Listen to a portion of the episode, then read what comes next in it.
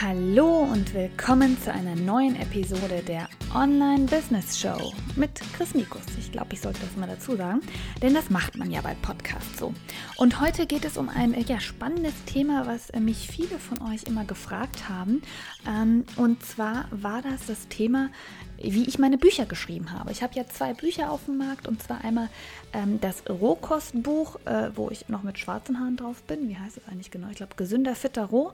Äh, Titel finde ich nicht ganz so optimal, aber da kommen wir gleich noch zu. Und mein zweites Buch, was jetzt relativ neu ist zum Thema vegan und schwanger. Und ähm, Viele haben mich gefragt, ja, wie äh, machst du das eigentlich? Wie schickst du denn äh, die, wie schreibst du die Verlage an? Wie geht das alles? Wie funktioniert das? Worauf muss man achten? Das möchte ich euch jetzt heute ein bisschen erzählen. Vorab muss ich ganz kurz sagen, ich ähm, habe das Glück, dass meine Mutter schon seit vielen Jahren Journalistin und Autorin ist und äh, demnach auch den Zugang dazu hatte äh, und ich also gar nicht den klassischen Weg gehen musste. Das heißt, ähm, meine Mutter hat einen Agenten, sie heißt Andrea Mikus übrigens, falls ihr mal googeln möchtet. Ich habe ihre Website nämlich auch gerade neu überarbeitet, also könnt ihr gerne mal drauf schauen. Und sie hat einen Agenten, und von, mit dem spricht sie regelmäßig über Buchthemen und über Sachen, die sie interessieren und äh, was alles so auf dem Markt erfolgreich werden könnte. Und in dem Sinne hat sie einfach irgendwann gesagt, hey, meine Tochter, die macht gerade Rohkost und ist jetzt ein Jahr roh. Und dann äh, kam der Agent auf sie zu und meinte so, hey, das ist doch ein spannendes Thema. Ähm, obwohl sie jetzt, glaube ich, mit dem Verlag direkt besprochen, wo sie ihr eigenes Buch veröffentlicht hatte. Bin ich gar nicht genau sicher. Jedenfalls hat sie es angesprochen und hat mich dann gefragt, hey, ich finde das spannend, Rohkost ist gerade ein Trend, hast du nicht Lust, ein Buch darüber zu schreiben? Und so kam das eigentlich. Das heißt, mein erstes Buch ähm, war gar nicht, dass ich das jetzt unbedingt selbst forciert hatte, fand es natürlich mega cool, dass mir die Chance gegeben wurde, ein Buch zu schreiben. Das war jetzt gar nicht von mir selbst forciert, sondern es wurde so ein bisschen auf mich, äh, ja, ist auf mich zugekommen. Und dann habe ich mich mit meiner Mutter zusammen mit dem Verlag in Berlin getroffen, habe gesagt, hey, ähm, so ein bisschen, wie ich mir das Buch vorstelle, wie ich mir das, äh, den Aufbau vorstellen würde. Das ist eigentlich meine Reise ein Jahr durch die Rohkost. Mir war immer ganz wichtig, dass ich auch ganz viele Informationen liefere. Und das war mir eigentlich bei beiden Büchern wichtig. Und wir kommen auch gleich dazu, warum das nicht so geklappt hat, wie ich mir das eigentlich gewünscht habe. Das heißt, ähm, ich bin ja jemand, der vegan ist und aus Überzeugung vegan ist, aber vor allem aus den gesundheitlichen Gründen vegan ist. Und das heißt, mir waren Studien wichtig, mir waren wirklich qualitative, äh, fundierte Informationen wichtig, gar nicht um jemanden zu überzeugen ähm, und auch für die Rohkost gar nicht um jemanden zu überzeugen, sondern einfach um jemanden die wichtigen und medizinischen Infos und Fakten an die Hand zu geben, von mir natürlich recherchiert, ich bin ja keine Medizinerin selbst, um ihnen zu sagen, warum man eventuell sich ähm, mit dem Rohkost oder mit dem veganen Leben beschäftigen sollte. Bei meinem ersten Buch ähm, sollte es dann aber eine Mischung werden, damit es nicht zu, oder beim zweiten Buch eigentlich auch, damit es nicht zu langweilig wird, dass ich einfach eine Mischung mache aus einem ehrlichen Erfahrungsbericht. Alle, die mich länger kennen, wissen ja, dass ich sehr ehrlich über alle Themen rede und äh, eben gemischt mit diesen wichtigen Fakten, aber auch so ein bisschen einen Leitfaden, wie man denn ein bisschen mehr Richtung Rohkost geht, ein paar Rezepte sollten auch mit rein. Jeder, der mich kennt, weiß aber auch, dass ich jetzt nicht die megere Kochqueen bin oder äh, ja, kochen tut man ja in der Rohkost nicht, aber Zubereitungsqueen bin. Das heißt, äh, bei mir schmeckt eigentlich oder sieht eigentlich immer alles gleich aus. Es passt halt nur von den Zutaten. Ähm, deswegen sind es auch wenige Rezepte im Rohkostbuch und ich dachte mir auch, man kann ja genug Rezepte auch online finden. Also muss man sich da jetzt nicht so aufreiben mit solchen Themen. Also es war mehr der Wunsch, ähm, bei beiden Büchern eine Mischung aus einem fundierten Ratgeber in Sachen äh, Informationen zu liefern und ähm, parallel mit eben Erfahrungsbericht und ein paar hilfreichen Tipps. Dann äh, habe ich das dem Verlag, dem ersten, für dem Rohkostbuch vorgeschlagen, habe gesagt, wie ich mir das vorstelle, wie ich mir die Struktur vorstelle. Und das war auch soweit alles in Ordnung. Dann wurden die Verträge ausgehandelt. Ich habe also eigentlich noch keinen Fetzen geschrieben, äh, habe dann schon den Buchvertrag bekommen, durch den Agenten eben auch, der sich dann darum kümmert, ähm, die Verlagsgesellschaft. Und äh, muss aber dazu sagen, dass ich zwar einen ähm, Kapitelaufriss, äh, den musste ich abgeben. Das heißt, es ist sozusagen eine Zusammenfassung, wie die einzelnen Kapitel strukturiert sein sollen. So auf, ich glaube, das waren bei mir sechs, sieben Seiten, damit man ungefähr weiß, äh, wohin die Richtung geht, der Verlag nochmal Einspruch erheben kann und man sich so ein bisschen abstimmt. Ich hatte, wie gesagt, das Glück, äh, dass meine Mutter dann an meiner Seite war und sie gesagt hat, hey, guck da schon rüber, wenn irgendwas nicht funktioniert. Äh, normalerweise wird aber auch noch eine Lektorin gestellt, die später das ganze Buch einmal durchkorrigiert und äh, mit einem nochmal alles bespricht, ob man jetzt irgendwie Verständnisfehler drin hat oder Rechtschreibfehler und solche Themen. Ja, dann habe ich den Buchvertrag bekommen, haben dann auch besprochen, dass wir ein Covershooting machen und Rezeptshooting, was dann auch in Berlin war, was richtig klasse war und sehr schön gemacht wurde. Ich merkte aber sehr schnell bei dem Buch, und das war leider bei beiden Büchern meine Erfahrung, ähm, dass es so ein bisschen in eine andere Richtung ging, weil der Verlag einfach ein anderes Bild hatte und ein, Sie müsst, ihr müsst euch vorstellen, die haben halt eine, ein, einfach ein wie soll ich das sagen, ein Programm, ein Programmheft und überlegen sich für jedes Jahr, jedes Quartal eben ein neues Programm, was die Bücher beinhalten müssten. Und da ähm, müssen sie halt Themen liefern. Und äh, für mich war Rohkost, also ich wollte das Thema eher so aufziehen, dass ich eben als Berufstätige damals das Thema versuche, möglichst schnell und einfach umzusetzen, um äh, möglichst viel Energie zu haben, fit zu sein, für meinen Job viel leisten zu können und jetzt nicht äh, 24 Stunden in der Küche zu stehen wie so eine Gourmet-Rohköstlerin. Da gibt es ja auch genügend. Mir war, also ich finde Gourmet-Rohkost, wenn man eigentlich nur Früchte isst und sowas, also getrocknete und Nüsse, ist nicht unbedingt gesund. Also von daher wollte ich eigentlich den einfachen, leichten, gesunden Weg machen. Und ich wollte auch nicht den Titel. Ähm, gesünder, fitter, roh. Ich finde, das ist eigentlich, ich weiß gar nicht, was genau ich wollte. Ich glaube, oh, ich weiß gar nicht mehr, was der Titel war. Rohkost leicht gemacht, irgendwie sowas. Ich weiß es nicht mehr ganz genau, was meine Idee so war. Ich hatte so einen Arbeitstitel. Jedenfalls gesünder, fitter, roh fand ich blöd, weil ich finde, fitter hört sich auch eher wie fetter an. Also das gefiel mir einfach alles nicht so. Und ähm, das habe ich auch schnell gemerkt bei dem Fotoshooting. Das heißt, da wurden dann Sachen, also ich wollte immer authentisch sein. Ich habe gesagt, man muss mich auch in Szenarien zeigen, die ich auch, ähm, denen ich auch äh, wieder, widerspiegeln kann. Also die mir auch widersprechen, nicht äh, widersprechen, sondern die mir auch, ihr wisst, was ich meine, also die auch zu mir passen. Und ähm, dann kam ich dann in diese Berliner Location. Jeder, der aus Berlin kommt, weiß, dass es alles so ein bisschen kreativ und alternativ ist. Und ähm, hatte dann, wie ihr auf dem Cover sehen könnt, ein schwarzes Business-Kostüm an, weil ich wollte, wie gesagt, genau ähm, diese, diese Schiene, sondern diese Mischung aus Business äh, und Rohkost für Energie. Das heißt, ich hatte mir so ein Foto vorgestellt, wie ich zum Beispiel in so einem schwarzen Kostüm mit Pumps, so ein bisschen bekloppt, aber trotzdem, äh, irgendwie auf dem Küchentresen sitze, äh, so ein bisschen Beine übereinander geschlagen und dann so ein Green Juice in der Hand habe oder so einen großen Salat vor mir. Das war so mein, meine Vorstellung von dem Buch, dass man einfach so merkt, das ist für Berufstätige, die wenig Zeit haben, die einfach das Beste für den Körper tun möchten. Und ähm, da kam aber dann äh, der Weidenkorb und der große Einkaufskorb und man wollte mich eben in dieses Image, was aktuell so in diesem veganen Bereich sehr, sehr populär ist, dieses leicht alternative Öko-Image reindrängen. Und ich bin Öko, ich bin aber nicht in dieser alternativen Schiene. Das heißt, es passte einfach gar nicht zu mir und da habe ich gedacht, das ist einfach schwer. Damals hatte ich noch nicht den YouTube-Kanal, aber ich dachte, das ist einfach schwer, weil ähm, in dem Buch das thematisch einfach anders aufgezogen ist. Und das passt jetzt nicht zum Cover, dass ich da jetzt so romantisch irgendwie in so einem Hippie-Kostüm durch den Park äh, bummel mit so einem Weidenkorb in der Hand, den ich niemals selbst haben würde. Wie gesagt, es ist gar keine Kritik an allen Leuten, die das haben, aber es ist einfach nicht das, was ich äh, hätte. Und das war ein bisschen das Problem. Und äh, im Shooting haben wir uns dann so ein bisschen äh, darauf geeinigt, äh, dass ich dann diesen Korb nehme, aber trotzdem ein Kostüm äh, anziehen kann. Das passte dann irgendwie alles nicht mehr so vom Image. Aber ja, das ist halt so die Schwierigkeit, wenn man eben gebunden ist an das, was einem Verlag von einem möchte. Und das habe ich im Nachhinein auch gemerkt. Ich finde, das Buch ist außergewöhnlich schön geworden, wie das der Verlag gestaltet hat. Ähm, die Bilder von den Rezepten sind ganz großartig geworden. Also wenn, ihr könnt euch, glaube ich, mal so einen Blick ins Buch anschauen, auch bei Amazon. Ähm, das gefällt mir sehr gut, wie die das gemacht haben. Also wirklich auch von der ganzen Gestaltung sehr hochwertig. Mein, mein zweites Buch ist beim anderen Verlag. Das sieht ein bisschen, sag ich mal, billiger aus von dem Innendesign. Aber das erste Rohkostbuch ist wirklich sehr, sehr schön gestaltet, sehr hochwertig gemacht. Tolle Fotos, tolle Farben. Ganz, ganz klasse auf, grafisch aufgearbeitet. Aber auch da habe ich dann gemerkt, als ich den Text abgegeben habe, dass mir viele von den Quellen rausgekürzt worden sind, dass viele Sachen äh, an Infos rausgenommen worden sind, dass mehr Wert gelegt wurde auf diesen ganzen Erzählteil, auf dieses blumige, manchen, an manchen Stellen auch ein bisschen übertriebene, überspitzte. Ähm, aber diese hochwertigen Infos einfach nicht so gewünscht waren. Und das fand ich im Nachgang sehr, sehr schade, ähm, weil ich einfach gedacht habe, das ist das, was mich eigentlich am meisten interessiert und was vielleicht auch viele Menschen interessiert und was ich eigentlich auch ein bisschen von allen anderen Büchern abheben wollte, dass ich wirklich Infos liefere. Und das haben sie mir leider ein bisschen rausgenommen und ich wollte einfach auf lockere Art und Weise Infos liefern.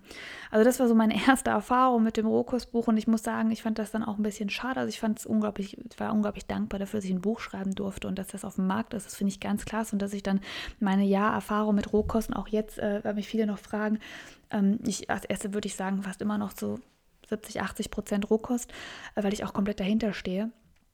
Ähm, aber es war halt so ein bisschen, ich sag mal so, es war ein kleiner negativer Beigeschmack dabei, weil ich einfach gemerkt habe, dass es so ein bisschen ähm, einfach abgenommen wurde vom Konzept her und dann das eigene Wunschkonzept des Verlages so ein bisschen draufgeklatscht wurde. Äh, aber absolut nicht vergleichbar mit dem zweiten Buch, denn das äh, kam ähnlich wieder auf mich zu. Das heißt, ähm, ich habe dann erst einmal nach dem Rohkostbuch gedacht, okay, das war es jetzt mit Büchern. Ich hatte auch Folgeverträge, ich hätte noch ein Rohkost-Rezeptbuch machen können mit denen und sowas alles. Wollte ich aber in dem Sinne dann nicht, weil es auch nicht, wie gesagt, ich bin nicht jemand, der 24 Stunden kocht und diese Gourmet-Rohkost unterstütze ich einfach nicht, weil ich das eben nicht gesund finde.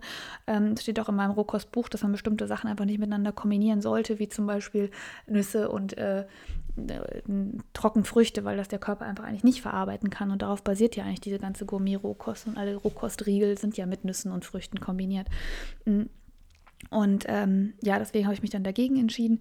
Und dann äh, kam es irgendwann so, dass dann meine Mutter gesagt hat, hier, was ist denn mit dem vegan-schwanger-Thema? Und das war eigentlich die gleiche Situation auch wieder. Sie war bei dem Verlag oder ihrem Agenten, hat gefragt, äh, hat das erzählt, meine Tochter ist schwanger, ist sie noch vegan? Ja, sie ist noch vegan. Oh ja, Nischenthema, wäre doch mal spannend für ein Buch. Und das fand ich dann auf der anderen Seite sehr cool. Da hatte ich nämlich richtig Lust drauf, aus dem Grund, dass ich selbst gemerkt habe, als ich äh, schwanger war, dass es dazu überhaupt keine Informationen gibt. Also es gibt gar nichts dazu eigentlich damals zu der Zeit. Jetzt gibt es so ein, zwei Bücher. Damals gab es aber gar nichts und, von, und schon vor allem nicht wieder dieses dieses wissenschaftlich fundierte. Das heißt, diesmal war es ein anderer Verlag, ein etwas größerer Verlag. Ähm, gleiches Vorgehen, Kapitelaufriss. Mir war aber auch da wichtig, ich wollte nicht ein rein, rein Infobuch, weil ich ja wie gesagt auch keine Ärztin bin, sondern das Konzept für das vegan Schwangerbuch war eigentlich, dass ich gedacht habe, hey, ich mache ein, weil ich habe auch nicht so viel Zeit, ich heißt, ich habe nicht so tausend Bücher gelesen als Schwangerschaftsratgeber.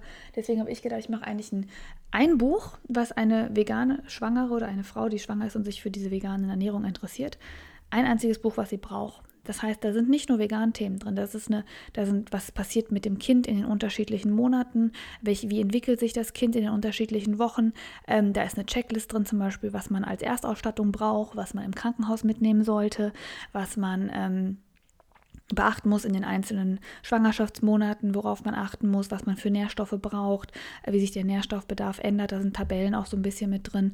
Ähm, und das alles halt auch ein bisschen mit veganen Infos. Aber meine Botschaft und natürlich wie immer war, ähm, ich möchte natürlich unterhalten, das heißt auch viel Erfahrung ist von mir drin, wie das ich das so empfunden habe, sehr emotional geschrieben, auch der Anfang, als ich erfahren habe, dass ich schwanger bin und das Ende, wo ich dann mich auf die Geburt vorbereite, also sehr, sehr emotional und sehr tiefgründig, habe ich auch meiner Tochter gewidmet, das Buch, ähm, aber auch äh, so eine Mischung aus wirklich, ich wollte, ich wollte ein Buch haben, was jemand, der vegan ist und schwanger wird, was er als einziges braucht. Das heißt, ich wollte zwar auch Infos liefern, wichtige und qualitativ hochwertige Infos, ähm, aber ich wollte jetzt nicht äh, jemanden überzeugen müssen, nochmal vegan zu werden, weil das war nicht meine Botschaft. Das war ja eigentlich für jemanden, der schon vegan ist oder der sich schon mit dem Thema auseinandergesetzt hat.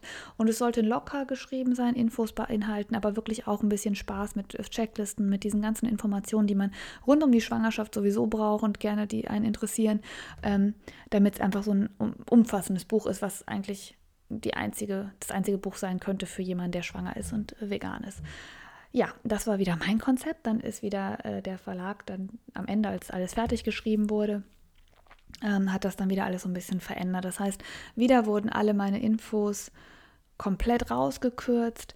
Ähm, dann ist auch eine Quelle, die haben sie dann geändert, weil es eine, eine, englischsprachige war, die sie nicht zuordnen konnten oder wo sie sagten, das ist dann nicht das Richtige, haben sie dann eng abgeändert auf das Zentrum der Gesundheit, was ich sehr, sehr schade finde, weil im, ja, ich weiß, das ist eine kritische Sache mit Zentrum der Gesundheit, aber das Thema, was in dem Buch erwähnt ist, ähm, ist eine Quelle, die auch genannt wird auf der Seite des Zentrums der Gesundheit. Das heißt, das Zentrum der Gesundheit sagt auch was zu dem Thema und, und ähm, äh, bezieht sich auf diese Quelle. Und da wurde einfach diese Quelle als Originalquelle eigentlich nicht erwähnt, sondern das Zentrum der Gesundheit. Und das ist natürlich ein mega Kritikpunkt, ähm, was viele Veganer haben, dass sie sagen, wie kann man sowas als Quelle angeben? Muss ich ihm komplett recht geben oder euch komplett recht geben? Finde ich auch sehr, sehr kritisch. Und das ist sehr schade, weil es wurde dann sehr viel an Quellen rausgenommen, die mir wichtig waren, sehr viel an Infos rausgenommen, wo gesagt wurde, die Zielgruppe will das nicht, die will mehr den unterhaltenden Erfahrungsbericht. Und genau das gleiche Thema eigentlich wieder. Also alles, was mir so ein bisschen am Herzen lag, rausgekürzt und eher diese lustigen Geschichten in den Vordergrund gesetzt und dann halt so ein paar Checklisten drin. Ähm, ja, und dann auch so ein, so ein doofer Fehler, dass dann irgendwie ein Rezept drin ist, wo dann einfach irgendwie ein Haselnussrezept und dann habe ich aber gesagt, ich möchte dann keine Nüsse mehr drin haben. Dann sollte man bitte alles rauskürzen, was dann dieses, diese Haselnüsse äh, beinhaltet. Und es wurde aber nicht. Also es wurde dann Haselnuss rausgekürzt in der Rezeptbeschreibung, aber das Haselnussrezept heißt Haselnussrezept. Ja, das sind solche Sachen, die hat man dann später leider nicht mehr in der Hand. Und auch mit dem Covershooting. Ähm, ich wollte nämlich auch ein paar Bilder mit drin haben, so unterhaltsame Bilder, dass das Buch einfach schön und locker zu, äh, zu lesen ist. Ist aber natürlich so, dass ich jetzt nicht die mega äh, Erfolgsautorin bin. Das heißt, das Buch wurde so ein bisschen auch versucht, günstiger zu produzieren, demnach auch mit dem Cover versucht, günstiger zu produzieren. Und äh, innen drin die Seiten auch. Also es ist ein Zwiespalt und was ich halt auch sehr schlimm finde, ist, dass man mit mir zum Beispiel die komplette Marketinggeschichte nicht abgestimmt hat. Das heißt, wie das Buch vermarktet wurde, ähm, unter welchem Thema. Es steht jetzt, glaube ich, drin, dass es ein Ratgeber ist und ähm, alles, alles, alle Infos liefert, die jemand braucht, um vegan in der Schwangerschaft äh, das zu durchstehen. Ja, das sollte es auch sein. Das war der erste ursprüngliche abgestimmte Text.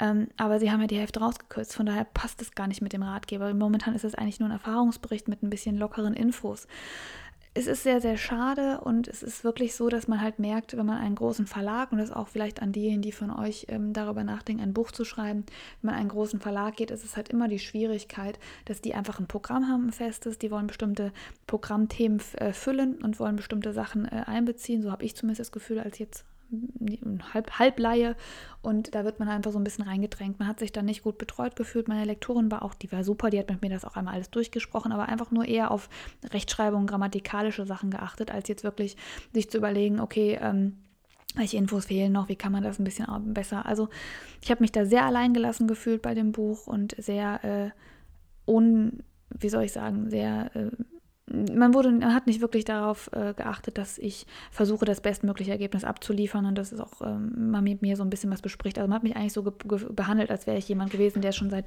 der schon seit Jahren irgendwie äh, Bücher schreibt und der schon seit Jahren sich mit diesem Thema befasst. Und das bin ich ja einfach nicht. Das heißt, ich hätte so ein bisschen jemanden auch gebraucht, der sich da ein bisschen mit mir langhangelt. Ich hätte natürlich meine Mutter als Ansprechpartnerin, aber sie ist ja aus einer ganz anderen Schiene. Das heißt, sie hat mir zwar helfen können und hat mir auch ein paar Fragen beantwortet, aber ihre, ihr Schreibstil ist zum Beispiel auch ein ganz anderer als meiner. Also das konnte man nicht so vergleichen. Das finde ich sehr schade.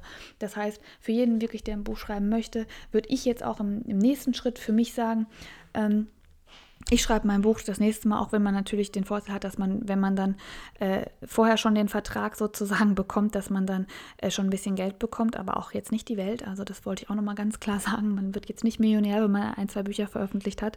Aber äh, man kriegt davor natürlich ein bisschen Geld und kriegt dann bei Veröffentlichungen ein bisschen Geld, aber ich jetzt würde jetzt im Nachhinein sagen, denn ich spiele ja mit dem Gedanken, ein drittes Buch zu schreiben und zwar wirklich ein äh, Businessbuch, was eigentlich wirklich meine Hauptleidenschaft ist. Aber das wird dann auch wirklich nur passieren, wenn ich das so gut es geht vorab schon fertig habe und auch wirklich mit Bedingungen diesmal. Also diesmal lasse ich mir nichts mehr rauskürzen. Diesmal möchte ich wirklich alles komplett mit unter Kontrolle haben. Ich habe jetzt mittlerweile, glaube ich, auch den Mut. Früher habe ich immer so gedacht, ach komm, nee, die werden schon wissen, was sie tun. Nein, das tun sie nicht. Sie haben so viele Bücher auf dem, äh, auf dem Schirm, so viele Sachen zu veröffentlichen. Ähm, und gerade Autoren, die jetzt nicht zu den Top Ten gehören, die gehen dann vielleicht einfach manchmal unter und werden nicht so behandelt, dass man das Gefühl hat, also ich will jetzt gar keinen Verlag irgendwie böse darstellen lassen, aber die werden dann vielleicht nicht ähm, so behandelt, als wären es jetzt die wichtigsten Autoren. Also man merkt das dann, man wird so ein bisschen allein gelassen. Das heißt, ähm, ich habe mich dann aber auch, muss ich mich auch selbst in die Verantwortung nehmen, nicht so getraut, da jetzt wirklich auf den Tisch zu hauen und zu sagen, so geht das alles nicht, weil ich einfach auch zu, zu unerfahren dafür war. Äh, ich werde das definitiv am nächsten Mal anders machen. Also das wird dann das Businessbuch, das liegt mir natürlich auch extrem am Herzen, wird dann nur so rausgehen, wie es dann auch von mir gewollt ist und nur mit den Themen. Und wenn es halt dann vom Verlag nicht so gewünscht ist, dann gibt es das halt nicht, beziehungsweise dann werde ich es halt einfach in einem Eigenverlag rausbringen. Und das ist vielleicht auch mein Tipp an jeden, der wirklich ein Buch schreibt und der sich wirklich Gedanken darüber macht. Ähm, ich würde das Geld investieren, dass man vielleicht äh, in eine Lektorin investiert, die dann wirklich nochmal drüber schaut und Rechtschreibung, Grammatik, Aufbau, sowas alles mit einem prüft und dann würde ich fast darüber nachdenken, ob man es nicht im ersten Schritt zumindest in einem Eigenverlag äh, produziert, einfach mal nur um zu schauen, wie es läuft. Man kann heutzutage einfach ein E-Book erstellen, man kann das selbst bei iTunes online stellen oder sonst wo. Bei Amazon kann man mittlerweile selbst ähm, die Bücher drucken lassen und kann sagen, hey, sobald jemand es kauft, wird es direkt gedruckt. Das heißt, die Kosten sind auch eigentlich kaum vorhanden. Das würde ich jetzt einfach mal empfehlen, finde ich auch super spannend, ehrlich gesagt mal rauszufinden. Äh, und ansonsten ja, ich kann gar nicht so viel sagen, wie man das macht, wie man Verlage anschreibt, ähm, wie man das machen sollte, weil ich da ja keine Erfahrung habe. Ich kann mir aber vorstellen, dass es einfach extrem schwierig ist, weil ich ja weiß, was die Verlage auf dem Tisch haben und ich kann mir auch vorstellen, wie viele Skripte die äh, am Tag so auf dem Tisch liegen haben. Ich weiß das von meinem Agenten, der das selber sagt, dass der einfach so viel zugeschickt kriegt, dass der da kaum durchsteigt. Ähm, deswegen, wenn man sowas macht, auch wirklich nachhaken, äh, ansprechen, hinterher telefonieren, das Thema für sich verkaufen, sich selber verkaufen, dann wird es äh, mit Sicherheit auch jemanden geben, der sich dafür interessiert und ansonsten einfach mal auch den Mut haben, das selbst auf den Markt zu bringen, weil ich denke mir, das kann ja der erste Schritt sein. Wenn das Buch gut läuft, dann wird mit Sicherheit irgendwann sowieso der Verlag auf einen zukommen oder ein Verlag. Aber es hat immer Vor- und Nachteile. Natürlich ist es schön und wird besser vermarktet und ähm, hat mehr Reputation, wenn man dann Verlag draufstehen hat. Auf der anderen Seite wird einem auch ein Stück weit so ein bisschen der Handlungsfreiraum entzogen. Ja, das sind meine Erfahrungen zum Thema Buch. Äh, ich habe das jetzt einfach mal so ins Blaue gesprochen. Ich habe mich auch nicht wirklich darauf vorbereitet, aber ich hoffe, die Episode hat euch so ein bisschen gefallen, hat euch einen kleinen Einblick hinter die Kulissen äh, ja, einer Laienautorin, nenne ich es jetzt mal, ähm, gegeben. Lasst mich doch mal wissen, ob ihr Interesse an so einem Businessbuch habt. Das würde mich sehr, sehr interessieren. Und äh, ihr kennt ja alle meine Social Media Kanäle, könnt gerne auf mich zukommen. Und äh, ja, dann würde ich sagen, äh, sehen wir uns in einer nächsten Episode wieder.